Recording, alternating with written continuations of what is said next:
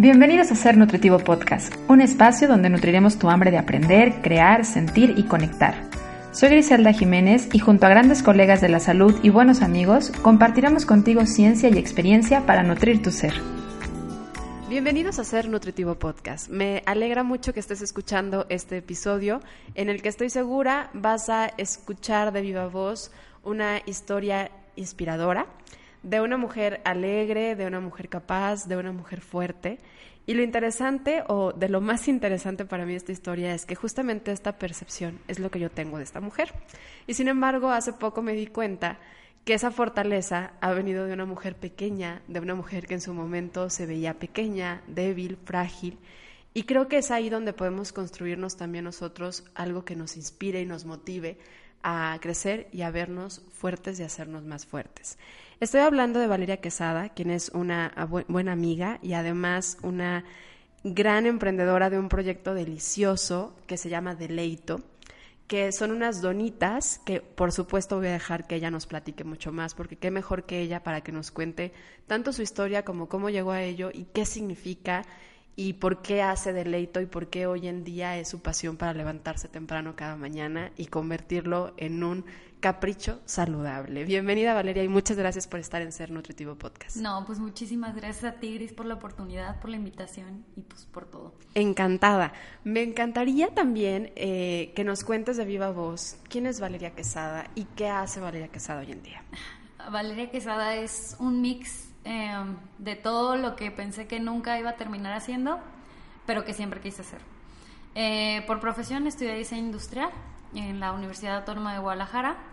A mitad de la carrera me doy cuenta que no era precisamente lo que quería y que me llamaba más la atención del tema de la nutrición, el tema de la salud, pero porque yo viví experiencias y problemas de salud de manera personal. Me detectaron problemas de colesterol muy altos yo siempre pensé que era algo, bueno, más bien ellos lo diagnosticaron como, era, como que era algo hereditario, pero yo estaba consciente y estaba segura de que había sido por trastornos alimenticios que yo había tenido a lo largo de mi vida. Entonces nace en mí una necesidad de investigar más a fondo cómo es que los alimentos pueden ayudarnos a, pues ahora sí que a tener más energía, a tener más fuerza, a estar saludables y de ahí nace mi amor por desarrollar recetas y, pues crear el proyecto de Deleito, que Deleito en sí es repostería saludable, es repostería libre de harina refinada, libre de azúcar, baja en grasas, todo es horneado y pues la idea es que tú puedas llevar un snack práctico y dulce a donde sea que vayas. Me encantaría regresar un poco a algo que acaba de decir Vale, que le diagnosticaron con hipercolesterolemia. Esto quiere decir que traía el colesterol arriba.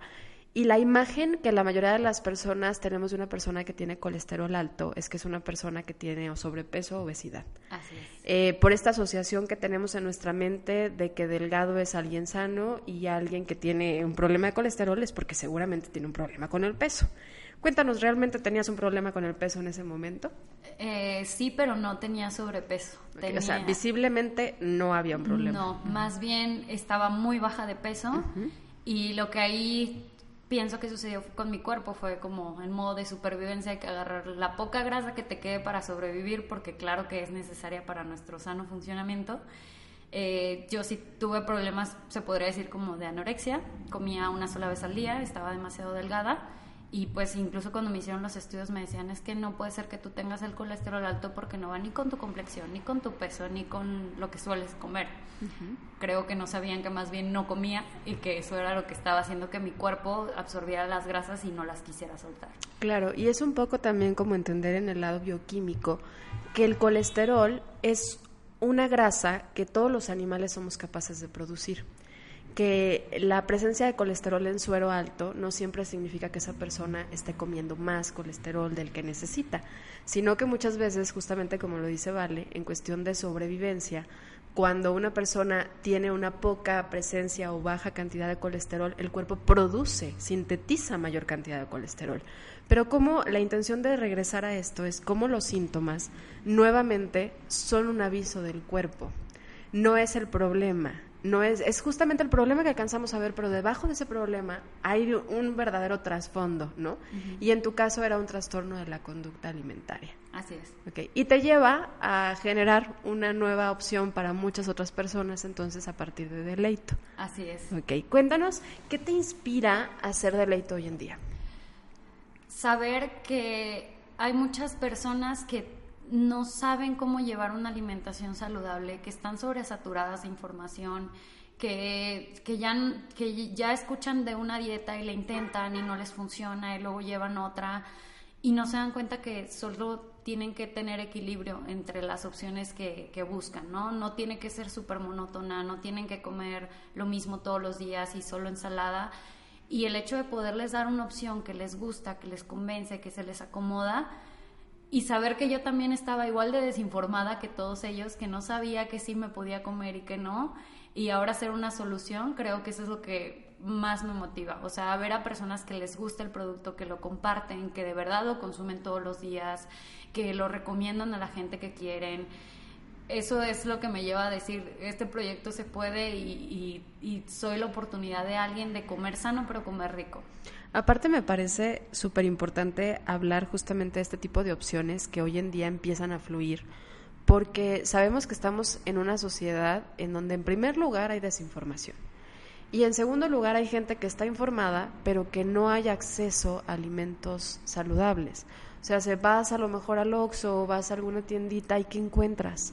Y creo que esta parte de, de, emprendedores como tú que han generado proyectos, que están acercándole a la gente opciones saludables, que realmente están cuidando no nada más la parte del sabor, sino que la calidad y que sienten y experimentan esa empatía por la necesidad que tenemos la población en México de opciones realmente saludables, me parece algo súper importante y trascendental en una población en donde sabemos que más del 70% de la población en México tiene problemas de obesidad y sobrepeso y mucho de esto está asociado a la baja calidad de los alimentos. O sea, esto es algo que a mí me parece súper importante y relevante a recalcar de Deleito. Deleito no es una opción light, ¿cierto? Así es. Cuéntanos un poquito, ¿qué es Deleito en sí? ¿Qué cuida Deleito? Deleito cuida los ingredientes, la calidad del producto y las calorías. Eh, gran parte de lo que me importa a mí no es tanto que nos aferremos a, ay, tiene que ser menos de estas calorías, sino que Muchos productos son hechos a base de ingredientes naturales o ingredientes saludables, pero al exceder la cantidad de calorías que tienen, dejan de ser para mí una opción sana. Yo no las recomendaría. Entonces, Deleito siempre cuida que las porciones sean equilibradas, que tenga proteína, carbohidratos y grasas saludables, pero que las tenga en, de manera proporcionada. Eh, nunca vamos a ofrecer un producto altamente calórico, nunca vamos a meter ingredientes como azúcar o harina refinada, eso también es parte del, del no. Este, siempre cuidamos el contenido graso sea bajo, todos los ingredientes, todos los productos son horneados, ninguno es frito. Y pues sí, o sea, el hecho de que te puedas dar un gusto dulce, pero que todo sea ahora sí que en un rango saludable, equilibrado. Claro, y más pensando que sea un posible postre o un snack, ¿no? en donde las calorías pues sí son importantes.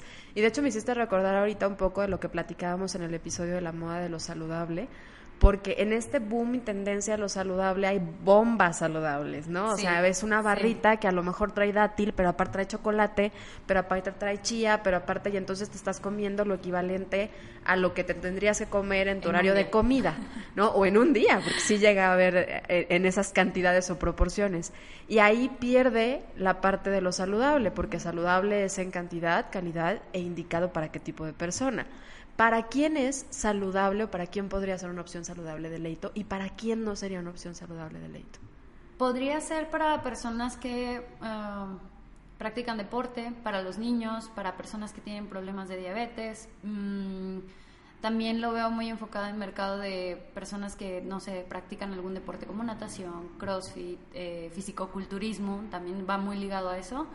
O simplemente una persona que trabaja tiene, pues no sé, sus hobbies y quiere llevar una alimentación saludable y que se le complica mucho por su estilo de vida prepararse sus seis comidas diarias, ¿no? Creo que también ahí entramos como una opción de snack o sustituto de comida que pueden llevar muy bien acompañado con, con su rutina. Y por ahí nombraste en varias ocasiones a gente deportista. Y es que justamente Deleito es una de las primeras reposterías, me atrevería a decir que es la primera, que se ha enfocado a ser una línea deportiva. ¿Estoy en lo correcto? A ver, cuéntanos de esa parte de la línea deportiva de Deleito. Creo que también ahí va ligado con, con las necesidades que tiene una persona que, que practica un deporte, que su, eh, que su requerimiento de proteína es mayor. Entonces dijimos, bueno, vamos a hacer un producto que les pueda dar este requerimiento o que les ayude a completar su requerimiento de proteína diaria, adicionando proteína aislada de sobre leche a nuestros productos. Entonces les ayuda a tener un pre o post-entreno que es mucho más llamativo que el simple licuado de proteína y que les, pues ahora sí, o que una barrita de proteína incluso, y que les va a brindar los beneficios que necesitan en un producto pues más, mucho más delicioso. Claro, esta parte de hacerlo rico, de hacerlo saludable, de hacerlo vistoso, de hacerlo placentero al, al, paladar, ¿no? De porque la verdad es que a veces es como qué flojera, vas al ejercicio y luego te toca tomarte tu batido de proteína y todos los días, a lo mejor la primera vez, una semana, dos semanas que lo tomas y es, un qué rico, chocolate, un qué rico, fresa, ¿no? Pero la verdad es que cuando ya llevas dos meses, tres meses y dices, híjole, otra vez lo mismo, ya lo empiezas a ver como algo que no es un disfrute y obviamente creo yo que el acto de comer debe ser siempre cuidando el placer, ¿no? Porque por alguna razón está conectada nuestro, nuestro placer al momento de comer y no lo deberíamos de desconectar en ningún momento. ¿Y para quién no es una opción que sea muy favorecedora? ¿Para quién no va dirigido? Híjole, ahí sí más bien te pediría tu opinión como nutrióloga, ¿a quién no se lo recomendarías? Por ejemplo, hablábamos, ¿de qué está hecha la base? ¿Es harina de avena? Así es, es harina de avena, plátano, eh, lleva clara de huevo, leche de coco y endulzado con stevia. Ok, o sea, podríamos hablar de que alguien que tenga alguna intolerancia, por ejemplo, al gluten, no es una harina de la, avena sabemos que la avena por naturaleza no tendría gluten pero muchas veces hay algo de contaminación cruzada en los sembradíos entonces alguien que tenga un que sea celíaco no sería a lo mejor una opción no no, alguien que tenga un problema de intolerancia también a lo mejor a la, a la proteína al suero de la leche. Eh, por ejemplo, para la persona que tiene intolerancia a la proteína de de leche, teníamos la opción clásica, que esa no lleva lácteos, entonces ahí sería como la opción en la que sí podríamos entrar en su alimentación. Eh, pero sí, para las personas celíacas todavía no somos una opción, si queremos desarrollarnos, irnos para allá. Pero sí, como, como lo mencionabas, eh, la harina tendría que ser certificada gluten free y los cuidados eh, de dónde provienen todos los ingredientes también tendría que ser certificación. ¿Con qué está endulzada?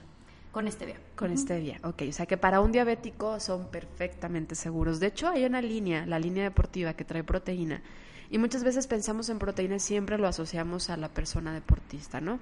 Pero la verdad es que también el hecho de tener más proteína en un postre puede ser algo mucho más benéfico también para una persona diabética ya que la combinación proteína con algo de hidrato de carbono baja el impacto glucémico de esta y por consecuente disminuye la posibilidad de subir los niveles de glucosa y para alguien que tenga una resistencia a la insulina, la insulina. Entonces también la opción que tiene proteína podría ser una buena alternativa para un diabético que no tiene un problema de insuficiencia renal. Esto es bien importante porque de repente cuando hablamos y etiquetamos algo como saludable, me parece de suma importancia decir para quién sí y para quién no. Claro. Porque caemos si no en esta tendencia de saludable genérico, saludable para todos y no existe. No. Es súper padre sentarme a compartir este micrófono con gente emprendedora como tú que desarrolla productos pero entender para quién sí y para quién no, creo que es relevante para la población. Y aparte creo que es incluso hasta demasiado complejo para un producto ser poder ser apto para todos, porque lo que sí le cae bien a uno, a otros no. Entonces no puedes, como dices, generalizar y decir, ay, yo soy para todos y todo el mundo me puede comprar y no, creo que también segmentarlo es súper importante y definirlo. Entonces, sí va a haber un punto en el que podamos llegar a manejar más opciones que sean aptas para otro tipo de público, pero por el momento lo que tenemos ahorita es, es esto y pues esperamos que sea funcional. ¿Y qué es deleito? Son en presentación, en comida son donitas y son waffles. Así es. ¿Cierto? Cuéntanos de las dos versiones de waffles que tienes, una opción salada, de hecho eso es guau, ¿no?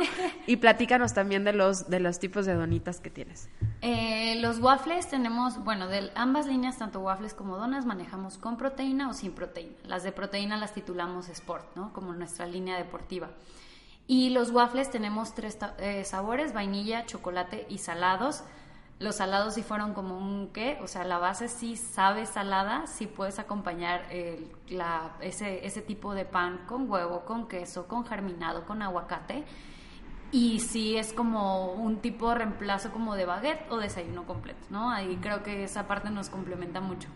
Y la otra, pues es obviamente el waffle dulce, el waffle ya un poquito más, más conocido por la gente, pero también manejamos los dos sabores de vainilla y de chocolate. Y en las donitas, eh, la base de todas las donitas es la misma y tenemos siete toppings diferentes. El topping es de chocolate semi amargo, 70% cacao, sin azúcar, y puedes elegirlo combinado con nuez, coco, almendra o solito. Y manejamos mantequilla de maní, igual sin grasas añadidas y sin azúcar. Tenemos una que es con arándano y otra que es natural.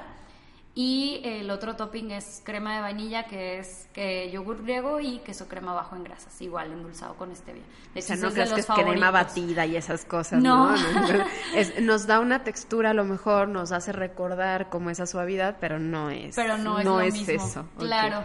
Bien, ya conocimos un poco lo que es deleito y me imagino que quienes tienen buena creatividad ya lo empezaron a saborear en sus bocas y se lo imaginaron.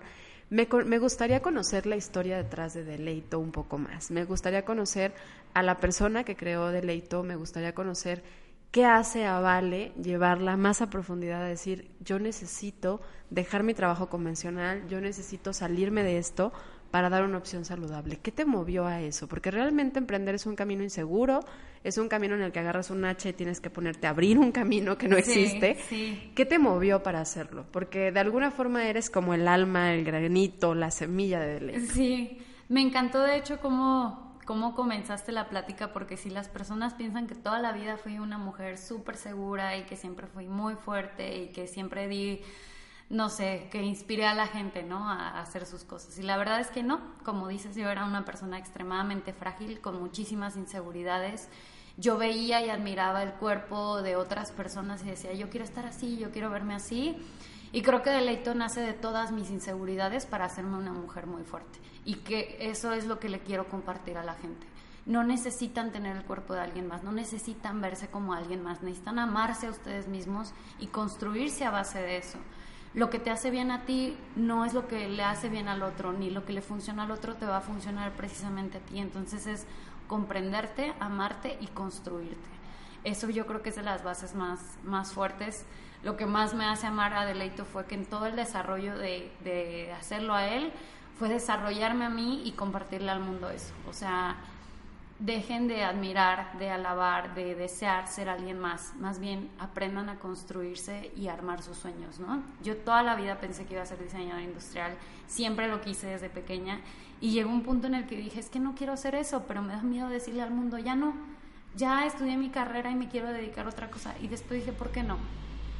Hace dos años dije, lo dejo, lo dejo a full, me lanzo no sabía bien a lo que iba, me di de tropezones como no tienes idea, porque pues empiezas un proyecto y no sabes si estás haciendo una decisión correcta, y más porque empecé sola y creo que en ese punto me entiendes, porque tampoco tienes socios, entonces no era con quién consultarlo más que con la almohada de nos vamos para la derecha o a la izquierda, seguimos o ya le paramos, ya fue suficiente o si va a funcionar. Entonces fue un camino que me llevó a tomar muchísimas decisiones consultarlas con la almohada y decir, vale, sí se puede, vale, vamos por otro paso, vale, igual acá te dijeron que no, pero en el siguiente lugar te van a decir que sí, ¿no? Cuando empiezas un proyecto es muy difícil saber si va a funcionar, en tu cabeza todo funciona, pero a la hora que lo pones a la práctica es prueba, error, prueba, error, prueba, error. Y yo creo que seguirlo intentando y verle una manera diferente de llegar a tu objetivo final es lo que te va a ayudar a seguir adelante.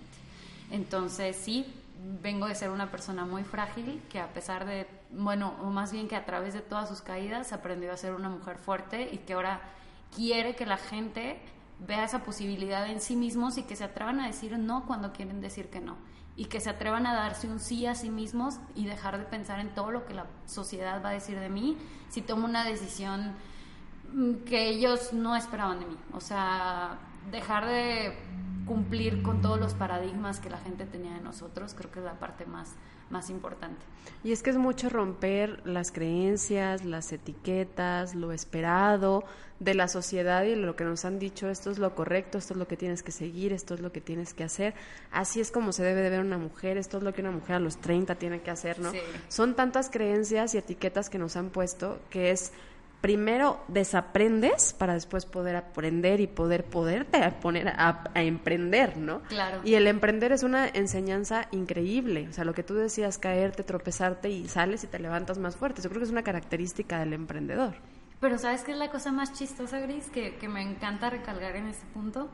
Muchas veces ni siquiera es que la sociedad nos esté volteando a ver y nosotros sentimos los ojos arriba cuando yo me di cuenta de que nadie me estaba viendo y que nadie estaba prestando atención en mi vida porque estaban muy metidos en la suya, dije, ¿por qué le estoy dando tanto peso a lo que piensa la gente de mí cuando la gente de mí no espera nada? No espera nada.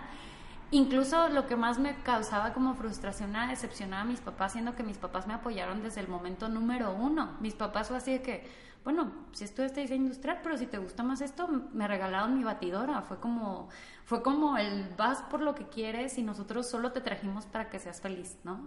Entonces creo que muchas veces nos casamos con una idea que tenemos de, que, de, la, de lo que espera la gente de nosotros, pero en realidad la gente ni siquiera lo está esperando de nosotros. Creo que cada quien está metido mucho en sus asuntos personales como para todavía ponerse a pensar qué es lo que quieren de ti, ¿no? Y es lo más sano, salirnos del ego de creer que somos el centro del universo, que somos el centro de las miradas, de creer que si nosotros caemos el mundo cae, porque la verdad es que vivimos muy ensimismados creyendo que todo depende de lo que nosotros hacemos en el día con día. Y luego te das cuenta que un día que no publiques no pasa nada, que un día que no vas a trabajar no pasa realmente, no es tan trascendental que de hecho nos damos cuenta de lo transitorios que somos por esta vida y de que podemos salir y dejar de estar en ella y la vida sigue, ¿no? Entonces, el, el, detenernos por todos estos prejuicios, etiquetas, estándares, es estarle dando peso a algo que no existe. Y al final de cuentas creo que todo esto viene desde el ego en lugar de venir desde el amor. Y no se puede construir desde el ego. El ego es ideal para paralizarnos, es ideal para meternos miedo, es su gran aliado el miedo y creo que veo mucho esa parte de, valentía, que de todos modos es hacerlo con miedo, ¿no? Hay esta frase de qué tan libre eres llevando tu miedo que escuchamos hace poco en una conferencia que se me hizo tan impresionante, que es como, sí, todos tenemos miedo, pero este miedo es tuyo o este miedo alguien te lo impuso, este miedo de desde dónde viene, ¿no? Y tú notaste una necesidad en la población que tú viviste en carne propia. Es increíble ver esto en nutriólogos, en profesionales, en, sectores o personas que están haciendo proyectos de salud, todo nace de una necesidad individual. Tú lo viviste y tú dijiste, yo quiero hacer algo por la gente que está buscando un alimento de buena calidad. ¿Cómo fue tu trastorno de la conducta alimentaria? Pues todo comenzó por lo que te digo, que yo veía mm, a otras mujeres, personas, y yo pensaba que para llegar a ser como ellas yo tenía que dejar de comer, ¿no? Ves un cuerpo perfecto y lo primero que te llega a la cabeza es el chip de, de seguro no come, y de seguro hace muchísimo ejercicio, y de seguro esto, y cada quien empieza a hacer sus, ahora sí que como sus teorías de cómo fue que llegaron a esa figura. Y pues en mí fue como, bueno, voy a dejar de comer para verme de tal manera. Creo que es la cosa más errónea del mundo pero creo que también no hay suficiente información de cómo verdaderamente lo logran, porque el marketing nos está dominando y es de que me tomé tal jugo y adelgacé, fui a tal gimnasio y me puse así, eh, fui con tal nutriólogo y terminé así. Cuando ya que estás en el mundo y ya que estás en el medio te das cuenta que es un conjunto de todo y no es dejar de comer, es comer sano, es tener mejores decisiones y que sí tienes que entrenar y que tienes que hacer ejercicio, pero que no precisamente es matarte tres horas en el gimnasio, cinco horas en el gimnasio, ¿no? Que tienes una rutina, que sí debes de hacer ciertos ejercicios, pero pues también todo es acondicionado a ti y a tus objetivos. y, y yo creo que también hay una sobreexposición de imágenes de mujeres, de cuerpos perfectos, de hombres de cuerpos perfectos, que el humano ya siempre siente que no da, que no alcanza, que no llega y que siempre tiene que dar más y aportar más. No, no, tampoco se trata de eso, se trata de que encontremos el equilibrio que a nosotros nos funcione y que nos sintamos seguros en la figura y en la forma en la que somos. Y eso, era, eso es principalmente lo que Deleito te quiere acompañar a hacer, ¿no? O sea, yo sé que tengo un tiempo reducido para preparar mis comidas. Ok, aquí está esta opción que te lo prometo que es saludable, que te lo prometo que es equilibrada, que te lo prometo que es balanceada, que la puedes incluir en tus comidas y que no te va a afectar en los, en los resultados que buscas, ¿no? Entonces, sí empezó por una percepción que yo tenía de la gente que quería ver en mí, pero que no sabía cómo llegar a ese paso. Y lo lograste, porque hoy vemos a una Vale fuerte, que de hecho es eh, modelo imagen de una línea de, de, ropa deportiva. Ya come, ya. ya come, es muy deportista, siempre nos anda motivando a ir al gimnasio hasta en domingo. Yo digo, wow, cuando la veo en las redes sociales el domingo a las 6 de la tarde y uno viendo Netflix, dices, híjole, ahí voy, ahí voy. ¿sabes, ¿sabes también qué es lo que me encanta de ahí? Yo empecé haciendo ejercicio por un odio que tenía a mí mismo y ahora lo hago por un goce. Todo transformó, todo cambió y todo fue cambiar el chip mental interno de decir, antes era para mí una obligación ir al gimnasio para verme bien y ahorita es, ay, me gusta ir al gimnasio porque me desestreso, porque porque entrego todo de mí, porque me esfuerzo, porque me gusta lo que veo ya en el espejo reflejado tras el ejercicio, pero antes era un castigo, ¿no? Era como comí y ahora como castigo tengo que hacer ejercicio. No, la vida no funciona así. Y cambiar ese chip te hace sentirse mucho más segura contigo, mucho más a gusto en tu cuerpo y decirle a la gente es que tú también puedes, vente para acá y lo vas a lograr. Pero ya es dejar de hacer las cosas como si fueran un castigo, incluso el comer o sea, yo me acuerdo que de pasar de una sola comida al día a tener seis, a mí me traumaba y decía, es que voy a engordar, ¿cómo voy a comer seis veces al día? Es muchísimo. Ahora acá tres horas me da hambre y necesito comer, pero ya no lo veo como una pelea de, híjole, es que es comida y son calorías y igual y no las necesito, no, es, a ver, estoy pensando, estoy activa, estoy caminando, vivo, necesito comida para hacer mis actividades, ¿no? Como una forma de agradecimiento a tu cuerpo, Así es. Es cuando se vuelve desde algo constructivo ya no hacer el ejercicio porque quiero desbaratar esto y quiero destruir esto, sino es porque quiero construirme y entiendo que a partir de a lo mejor esta disciplina, entiendo que a partir de, de este sentirme viva, esta energía, me voy a poder construir. ¿no? Ya es cambiar, como dices, totalmente el chip que viene a partir de un cambio de la razón y el para qué lo haces. E incluso me han llegado periodos en los que no puedo cuidar tanto mi alimentación y no puedo hacer tanto ejercicio como me gustaría o como acostumbro por temas de trabajo, por temas de viaje, por... y antes te lo juro que yo lo veía mal y me enojaba y me frustraba y era, ¿por qué no voy a poder ir? Después entendí que es un estilo de vida y que así vivo y que sí va a haber periodos en los que no pueda, pero que en cuanto pueda lo voy a retomar porque me gusta.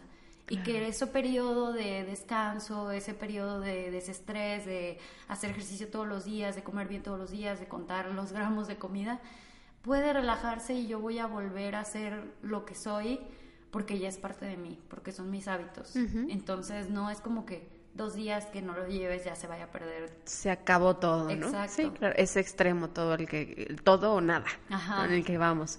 Y ya como deleito, ¿cuál ha sido, vale deleito, porque aparte es así como parte de la imagen, este, ¿cuál ha sido el momento más memorable para ti? Mm, es bien mágico cuando creé los, las recetas era todo para mí, ¿no? Y, pensando en que a mí me gustara y que a mí me fuera, me, no sé, me, se me acomodara a mis necesidades.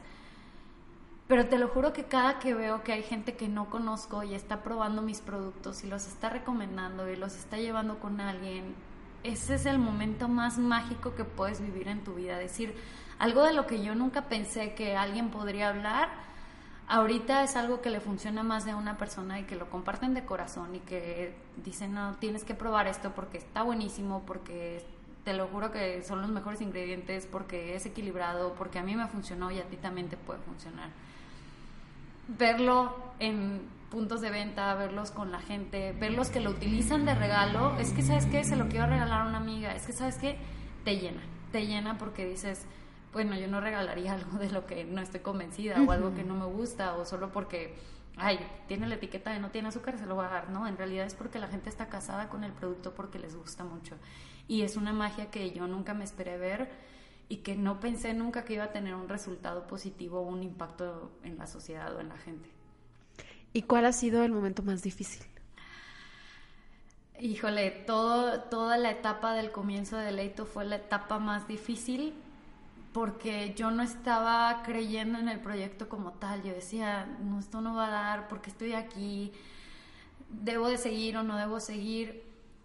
Em, y más cuando recibes un no de alguna respuesta de alguna persona de que no, sabes que no me gustó tanto el sabor, no me gustó tanto la textura, creo que te tumba como persona, como emprendedor, porque dices, no, ya, no, esto no, no va a funcionar, ¿no?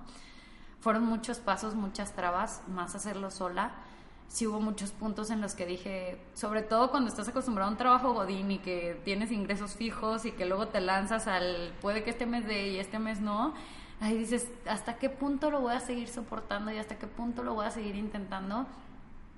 Y ya después cuando te das cuenta que simplemente tu producto es para ciertas personas y para otras no, como todo en la vida, no a todos nos va a funcionar todo, no todos buscamos lo mismo y te das cuenta que hay personas a las que sí le funciona y que sí tienes un público y que sí, sí se puede, ahí es como el, ok, vamos a darle más, ¿no? Pero creo que en el Inter, en lo que te defines, en lo que ves cuáles son tus, bases, vas a decir muchas veces, no, esto no es para mí, esto no es para mí, y va a ser la etapa más difícil que vas a vivir de todo el proceso.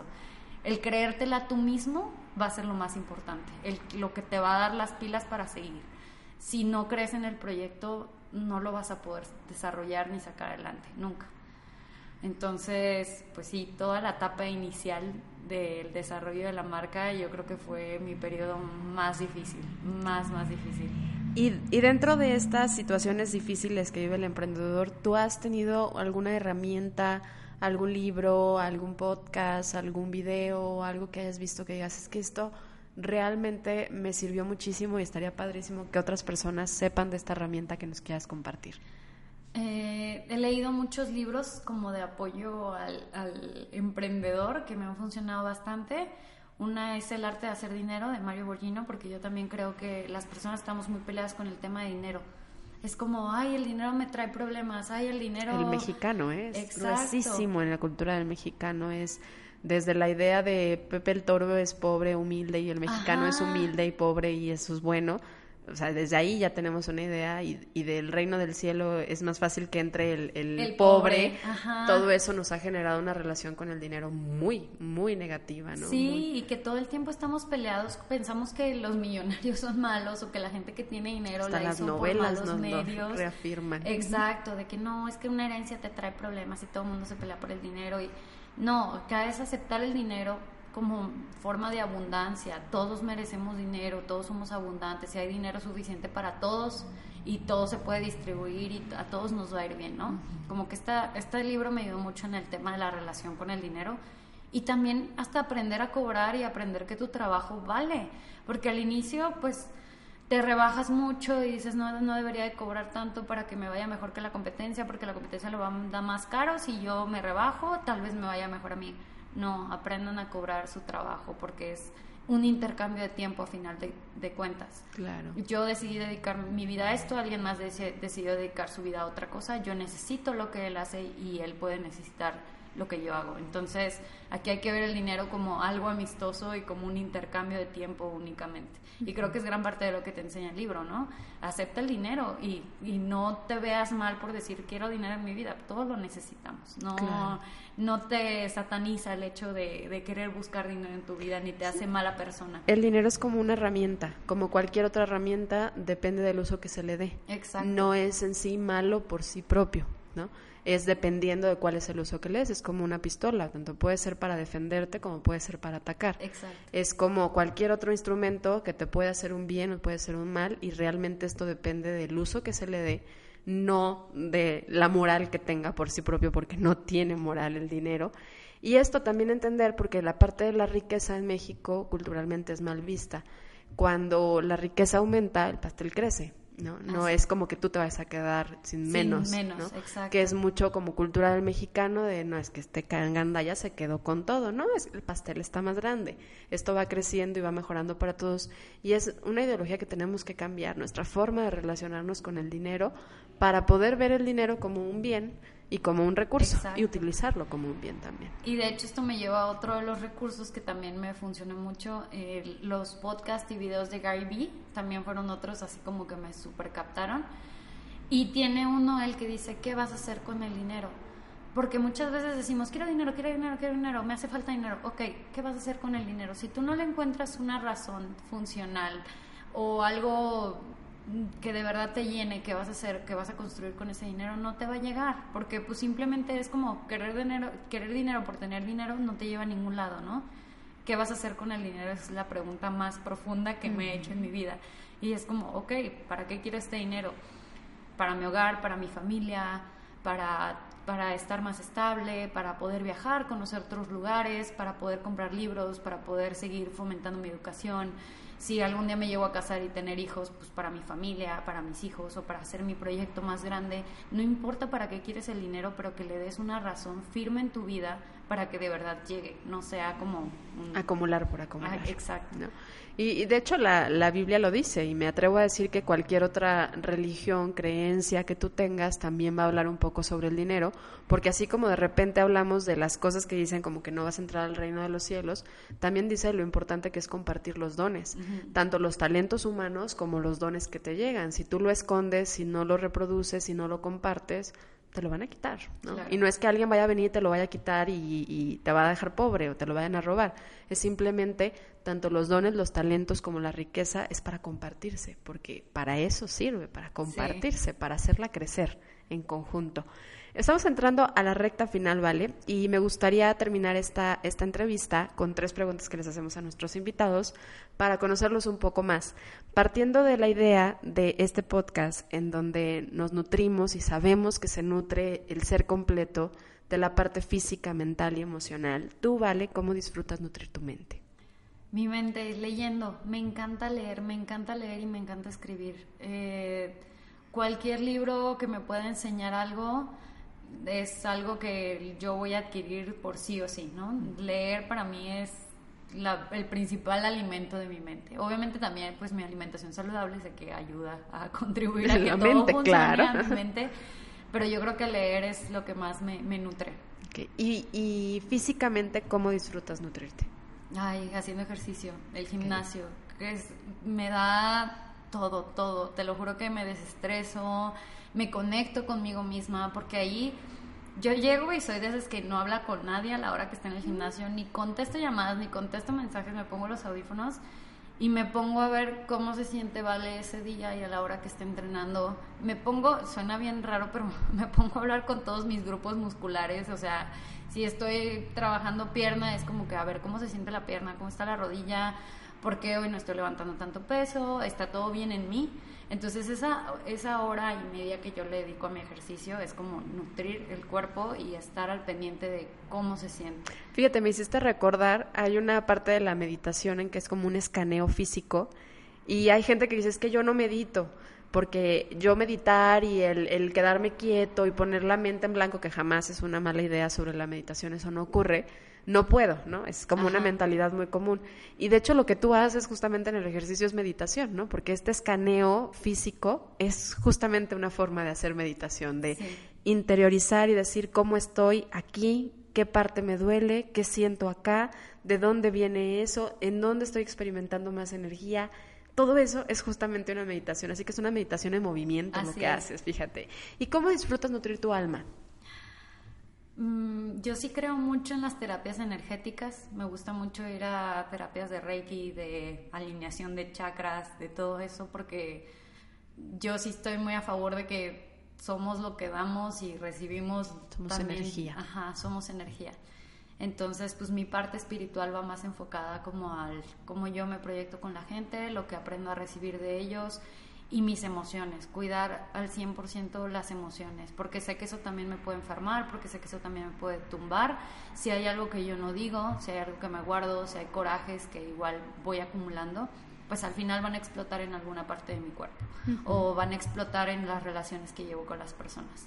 Entonces cuidar mucho esa parte como energética y, y emocional creo que es lo que me, me, ayuda. Y cómo se conjunta, ¿no? Porque aquí es donde, donde nos damos cuenta que justamente esta parte espiritual se conjunta con la parte física y la parte física se conjuntó porque somos un ser completo todos los días de nuestra vida y en todo momento, no somos como, ay, ahorita soy alma porque estoy en domingo y vine a este templo, sino que en cada momento con nuestra energía compartida, recibida, transformada, estamos dotando al universo de ella y estamos nutriendo nuestra alma y la del resto de los demás, porque somos un ser que somos no nada más uno, sino que somos todos juntos. Y aparte siento que en el momento en el que tú trabajas mucho en ti, te vuelves un imán para las personas.